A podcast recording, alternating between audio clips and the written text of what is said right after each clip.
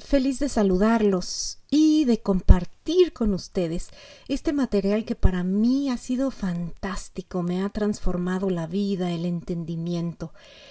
Em, inicio el primer episodio de una temporada que no sé cuántas semanas va a durar, porque la idea es ir poco a poco, develando, descubriendo, sacando a la luz verdades espirituales, por supuesto. Y entonces lo voy a hacer a través del cuento. Eh, lo que deseo rescatar es la importancia de lo femenino y lo masculino. No estoy hablando a nivel género, sino estoy hablando de yin, yang, obscuridad, luz, entendimiento, confusión, eh, día, noche, eso que verdaderamente somos y que es importantísimo que podamos comprender cómo ambas partes forman el todo. Son esa media naranja que solemos buscar en el afuera sin comprender que nosotros somos eso. Pero cuando tenemos muy desarrollado el lado masculino, somos personas sumamente activas. Siempre trabaje, trabaje, trabaje, los pendientes no cesan y andamos estresados en constante movimiento eh, mental, físico, bla, bla, bla. Cuando tenemos muy activo lo femenino, entonces somos personas que nos tomamos todo personal, que nos hieren fácilmente, eh, que podemos tender a victimizarnos, que nos sea muy difícil levantarnos o creernos eh, como seres capaces de salir adelante. Eh, tiene ambos, ambas partes. Tienen obviamente una zona negativa y una zona positiva, una zona de involución y una zona de evolución.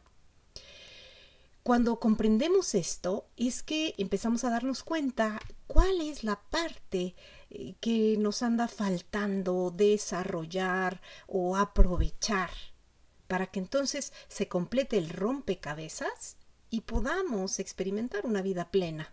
A fin de cuentas es lo que deseamos. Cada cosa que deseamos no es más que la ilusión, la imaginación.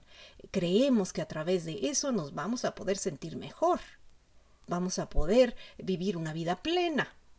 Y entonces perseguimos cosas, eh, creyendo que a través de tener, poseer, lograr, vamos a poder vivir en paz.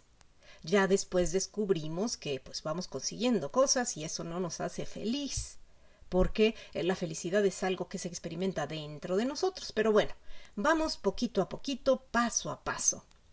Entonces, el cuento que voy a tomar es el de Cenicienta, porque eh, los caminos del Señor son misteriosos, nos han dicho. Eh, y en el cuento de Cenicienta hay gran misterio, tal y como te dije, vamos a ir develando. Así que acompáñame con entusiasmo, no con prejuicio, porque quizá en cuanto escuchas Cenicienta dices, ay, qué flojera, qué aburrido, un cuento de hadas. Pero no, lo que te estoy queriendo mostrar es algo infinitamente más valioso, algo que podrás atesorar, eh, desarrollar, eh, disfrutar a través de tu proceso. Yo obviamente voy a sacar a la luz ciertas ideas y ya eres tú el que o la que tendrá que contemplar, reflexionar al respecto, observarse a sí mismo. Yo no estoy aquí para motivarte a ti, no, yo lo que quiero es que descubras que dentro de ti hay esa fuerza, hay ese impulso, hay ese deseo con mayúscula, un deseo por un bien mayor, por un ideal superior. Esa semilla la tienes, es solamente cuestión de permitir que ella germine, para que sea tu inspiración la que te impulse a crecer y no la motivación de alguien más. Vamos a iniciar con la primera parte del cuento. Se nos dice, en un reino próspero, tranquilo, rico en romance y tradición, había un castillo señorial en el que vivía un caballero viudo con su pequeña hija Cenicienta. Aunque él era amable y cariñoso y procuraba darle a su hija toda clase de lujos y comodidades, sentía que le hacía falta el cariño de una madre. Y bajo esa premisa decidió volver a casarse eligiendo como segunda esposa a una viuda de buena familia con dos hijas de la misma edad de Cenicienta, Anastasia y Drisela. En ese pedacito es infinito el contenido espiritual. Eh, primero te diré la muerte de la madre. Aquí te recomendaría muchísimo escuchar el primer podcast que subí, el primer podcast que subí, quise decir, que se llama Echémonos un clavado al amor, porque ahí te explico claramente lo que es el amor, la relación que tiene con el arquetipo madre y su lado positivo y su lado negativo. En el lado negativo de la madre, de el amor, de la madre tierra, estamos hablando de la fuente.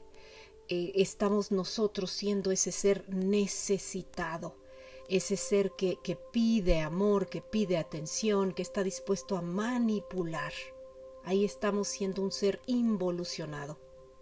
En la parte positiva, digamos, en la parte de evolución, ya somos esta totalidad que no anda por la vida con necesidad, sino se reconoce como el ser, como el creador de su propia experiencia. Y entonces ahí somos nosotros mismos apoyo, apoyo para otros, pero también apoyo para con nosotros mismos. Somos nosotros mismos los que nos brindamos el cuidado, la atención, la protección, el cariño. Obviamente unidos, eh, reconociéndonos como parte de la fuente original de esta infinita inteligencia que da vida a todo. Ya evolucionados comprendemos que somos el canal a través del cual ella se expresa maravillosamente en cuanto aparece la muerte de la madre, lo que están haciendo es señalarnos a ese primer instante en que llegamos a este plano de conciencia. Digamos que estando en lo que le llaman algunos el plano sublime, estábamos siendo uno con la totalidad. No teníamos necesidades de ningún tipo porque no contábamos con un cuerpo. En cuanto llegamos a este plano de conciencia, empezamos entonces eh, a sentir frío, a sentir calor, a tener sed, a tener hambre. Eh, siendo bebés nos dan de comer y empezamos a sufrir de cólicos o de estreñimiento o de reflujo. Ahí ya empieza a haber un sufrimiento del cuerpo, un malestar más bien, yo lo llamaría. Ahí es cuando comenzamos más adelante a imaginar la separación de la fuente. Al tener un cuerpo, estamos experimentando a partir de percepción. Percepción en los sentidos es una interpretación vibratoria. Una vez que comenzamos a interpretar las vibraciones, a relacionarnos con esas vibraciones y más aún a identificarnos con ellas, es cuando empieza esta vida personal de juicio, de ideas. Me encanta repetir una y otra vez, una y otra vez. Cuando una mujer se embaraza, está ahí el óvulo y está el espermatozoide. Juntos empieza a ver ahí el latido del corazón, pum, pum, pum, pum, pum, pum. Y cuando vamos a hacernos el ultrasonido, nos muestran, realmente no vemos una imagen, pero vemos una pequeña cosita y escuchamos ese sonido, fum, fum, fum, fum. De ahí la vida comienza a desenvolverse. La vida se desenvuelve a partir del corazón, Ahí no hay una cabecita pensando. Ahí no hay una personalidad opinando ni haciendo juicios de valor. Ahí hay completa entrega, completa creación. ¿Quién es el que está creando o a través de qué se está creando? Es a través del corazón. Son esos latidos lo que comienzan a dar vida a todo y las células se multiplican y se van formando los órganos y paso por paso eh, las extremidades, en un inicio como tipo nanotecnología, en chiquitito. Y ya después ese feto va creciendo, creciendo, creciendo, creciendo, hasta tomar el tamaño de un bebé. Es el corazón en el que en todo momento tuvo como la inteligencia para poder crear a ese ser.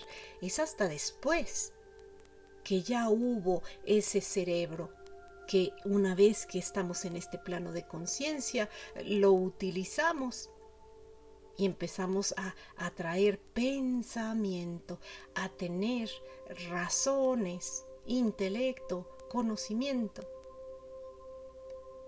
Esto es punto, es clave, es básico, porque a lo que te estoy invitando es a darte cuenta que claro que el cerebro es una maravilla, e, es una eh, genialidad, pero si quieres crear una vida, vas a tener que hacer una relación con el corazón, porque Él es el que tiene la sabiduría que aliada junto con el cerebro podrán manifestar, llevar a cabo el ideal que tú tengas para tu propia vida. Si continuamos con Cenicienta, entonces vamos a, descubrir la verdadera razón del sufrimiento. Nos dicen que vive en un reino próspero, o sea, date cuenta todo lo que Cenicienta tiene a su favor, eh, toda la abundancia que la rodea. Es un reino próspero, tranquilo, rico en romance y tradición. Vivía ella en un castillo señorial, Ahí su padre era amable, era cariñoso y procuraba darle toda clase de lujos y comodidades a su hija. Pero el padre sentía que le hacía falta algo y proyectaba ese algo, esa falta, sobre su hija. Y entonces imaginaba que lo que le hacía falta era el cariño de una madre a su hija. Y simplemente dio por sentada esa premisa, ya no la cuestionó, ya no contempló la verdad, ya no se adentró en la profundidad de su ser para preguntarse si eso era verdad, simplemente se quedó con esa idea al no ser consciente de sí mismo, al no darse cuenta que lo que él estaba imaginando es que su hija no iba a ser capaz de ser feliz sin el cariño de una madre. No podía ver a Cenicienta claramente porque, por lo que nos dice el cuento, era una niña alegre, cariñosa, feliz, que pasaba muy buenos ratos con su padre a gusto, era una niña agradecida, era una niña en paz consigo misma. Pero el padre no podía ver eso, su desasosiego, su dolor, su sensación de insatisfacción. Le contaba cuentos y él escuchaba a esos cuentos. ¿Recuerdas lo que te he dicho otras veces del el cuento del principito que nos dice tienes una rosa? La rosa, digamos, es una semillita en tu corazón. Tienes una rosa única. Que, que solamente te pertenece a ti y te dice y la rosa no está para ser escuchada la rosa está para ser contemplada.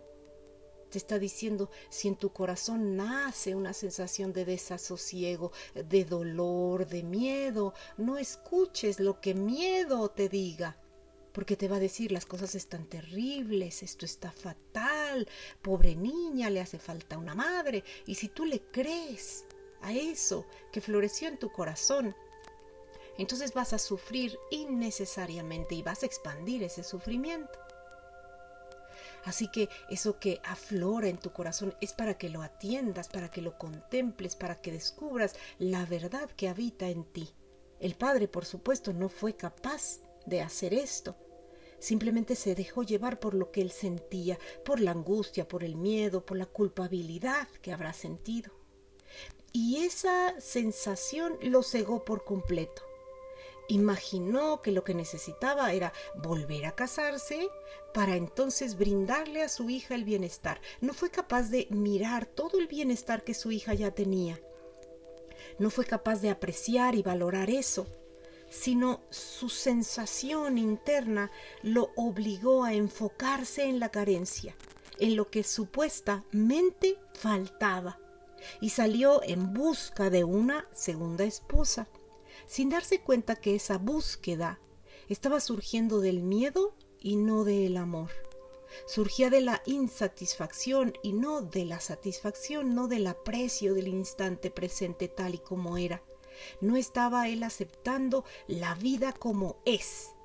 Estaba imaginando cómo la vida debería de ser.